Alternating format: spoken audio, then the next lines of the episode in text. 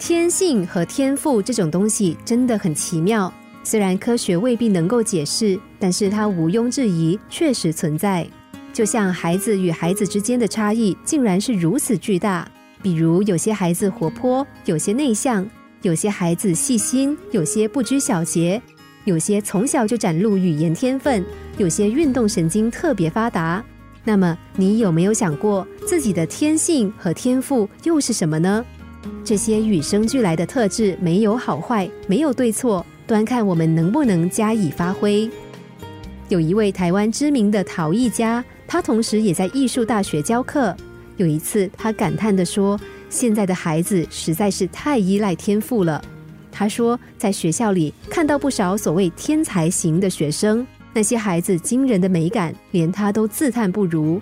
但是很多学生仗着自己有天分，因此对基本功的练习特别排斥。简单的素描，他们觉得根本不能够发挥创意，画都不想画。应该缴交的功课，他们觉得太枯燥了，结果总是一拖再拖。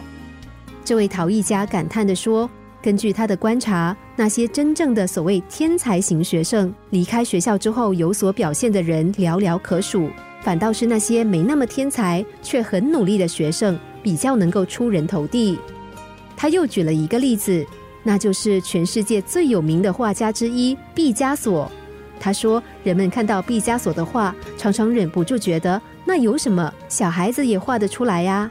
可是很少人看过毕加索早期的作品，那都是一些技巧高超而且极为写真的素描或是水彩。毕加索是在学会了绘画基础之后，才逐渐尝试自由挥洒。那些以为自己不需要学会基本功就急着发挥创意的学生，真是印证了一句话：还不会走就想要跑。如此一来，当然容易摔跤。天赋就像一张藏宝图，可以引领你接近成功的宝藏。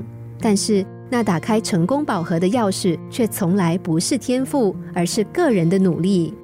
老天给予每个人不同的天赋，但他却不会帮我们发挥天赋。唯有靠着自己的努力，才能够替人生写下最精彩、充实的乐章。